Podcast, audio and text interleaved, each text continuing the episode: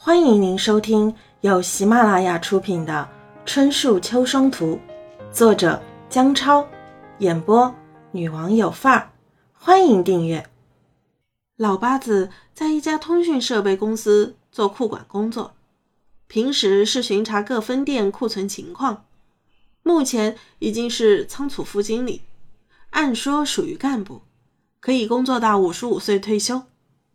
就在老八子四十五岁的时候，公司人事突然找到他，告诉他目前距离他家很近的一个分店有一个职位，工资比现在高一点，工作也轻松一点，就是要经常管理进货，问他是否愿意去。这种情况如果在平时是个好差事，但是在退休前几年提出来，就得多想一下是不是个坑了。老八子毕竟在职场也混了几十年，没有当即答应，决定回家与丈夫商定再说。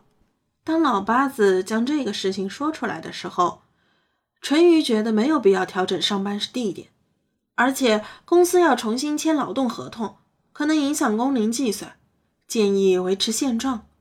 而高老太听说之后，就强烈建议女儿接受公司的意见。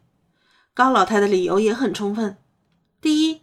既然是公司提出来的，最好顺着公司，防止穿小鞋。第二，离家近一些，上下班方便，能照顾到家里。家里白天就一个老人，离家近一些也放心一点。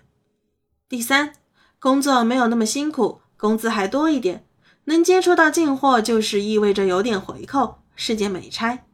第四，工龄与合同无关，都是同一家公司，工龄怎么会有问题？经过高老太这么一分析，老八子也觉得有道理。高老太一个人在家，又是这么大年龄，腿脚又不太方便，她确实不太放心。同时，她还认为丈夫完全多虑了。第二天便去人事那里签了合同。与此前合同不同的是，这次劳动合同签的是仓管员。老八子没想那么多，觉得已经有这么多好处，库管员就库管员吧。反正在这里还是实事上的经理，而且工资还比以前多，说不定还有回扣，就这么愉快的决定了。时间不紧不慢，就这样，高老太在小女儿家一住就是十余年。这十余年里，老八子在重新签订劳动合同，第五年就被公司强制退休了。原来当年公司所谓调整上班地点、重签合同、不调职位等做法。都是公司给他挖的坑，让他自己签成库管员，这样老八子五十岁就要退休。如果是此前经理职位，就可以上班到五十五岁才退。可惜，老八子到被公司通知退休的那一天才明白这一切，只是一切都为时已晚。转眼，小双胞胎面临初中毕业，即将进入寄宿制高中。高老太这些年也是很安分的给小女儿家打下手，小女儿和小女婿并没有嫌弃她说什么，因为这个阶段高老太还能发挥作用。毕竟淳于两口子一直要上班，双胞胎从小学到初中一直是走读，虽然不用再接送，但中午都要回家吃饭的，因此家里必须要有高老太做饭。如此安稳了这么多年，也让高老太彻底适应了城市生活。现在就是八抬大轿送高老太回农村，她也不干了。城里的生活太方便了，唯一不足的就是小女儿家住六楼，还没有电梯，每天爬楼梯太累，自己的老寒腿又不给力。要是有电梯该多好！高老太盘算了一下自己的其他几个子女，大儿子住农村。就那个厕所又脏又臭，就受不了。首先排除掉，就是饿死也不跟大儿子。二儿子家住在六百公里以外的山区，当年二儿子下海混得不错，后面去了山区里面的城市，借着岳父的势力，现在混得一官半职的，条件非常不错，就是远了点，而且从来都不会不主动来接他，又不能主动跟二儿子说想去那里。说出来肯定要被拒绝。小儿子前些年才成了家，家也安在荣城，在重点中学教书，住的是学校分配的房子，也是六楼，没有电梯，而且亲家两口子也挤在小儿子家里，没有位置了，不能去。大女儿家也在荣城，大女婿混得最好。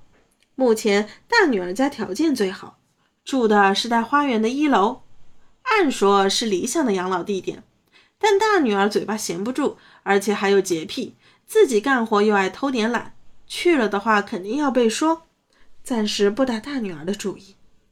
二女儿在老家县城住的二楼，虽然没有楼梯，但爬楼也不是太累，就是条件差了些，是个备用的养老点。再往下一辈盘算，对了，还有孙子呗。在荣州的大孙子王志和大孙女玲玲是大儿子王老大的子女。王志和自己的外甥高升一样，游手好闲，也常常来打自己养老钱的主意。王志目前养活自己都困难，去了也没好果子吃。大孙女好像在做一些理疗生意，应该还不错。二孙女是二儿子王建伟的女儿，目前还没有成家，还跟着二儿子在几百公里之外的城市，看来是指望不上他了。其他的都是未成年的，更没法依靠。高老太的大孙女玲玲前些年也定居了荣州。而且距离老爸子家并不远，好像是电梯房，而且小区条件还不错，要能住那里就好了。于是高老太开始有意无意地向大孙女诉诉苦。虽然当年高老太的做法伤害到了玲玲，但是好在玲玲后来比较争气，而且嫁了一个条件不错的男人，早就不计较当年的事情了，这就更让高老太内心躁动不安。住电梯房不爬楼梯，就成了她下一个奋斗目标。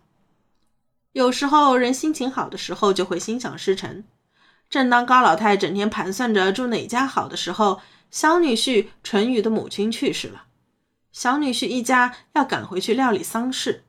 高老太一个人在家里待着，看看门，本也无事。但高老太为了要去探一下哪一家适合作为他下一个养老基地。便这里不对，那里不行的，最后还是玲玲听说了这事之后，心软了一下，把高老太接过来小住几天。正是这几天，就让人想起那句话：不怕贼偷，就怕贼惦记。这高老太来到玲玲家，看着全新的房子，上下又有电梯，这里还有荣州最大的农贸市场，那里的菜品比市长吃到的还新鲜呢。而且玲玲每天还要弄些理疗的东西给她治疗一下老腰老腿，那感觉太舒服了。这里就是我老高理想的养老基地。在玲玲家，高老太度过了一个星期乐不思蜀的生活，但是只要是梦就会醒的。淳于家的丧事个把星期就办完了，回来后双胞胎要面临着中考，还得有人中午做饭给双胞胎吃。而且每天下班了，没有人做饭的生活也不习惯。老八子两口子立即到玲玲家将高老太接回，这可把高老太给郁闷到了。我这才刚找到养老的感觉的，但是没办法，现在只能先走一步看一步。虽然依依不舍，但来日总有机会的。夏日如约而至，也到期就走。老八子家的双胞胎度过一个愉快的暑假后，便去了高中。平时住校，每个周末才回家玩两天。这下高老太便失去了作用。老八子对他的态度，即使在秋老虎的秋天里，也能感觉到凉意。高老太思量着是不是该挪个窝，因为他知道这个居住了十多年的地方，本质上是不欢迎他的。只是那十多年，他还有利用价值。他总算看出了真相，这真相和他当年的想法一样。现在的高老太再也不是前些年的高老太，已经深度老龄化，到了需要别人照顾的时候。老八子两口子忙着上班，自然没有时间来管他。高老太每天要自己动手做饭，最简单的就是早上煮一锅稀粥，吃到晚上，要么就吃头一天晚上剩下的。康老太心想：这日子何时是个头？听众朋友。本集已播讲完毕，请订阅专辑，下集精彩继续。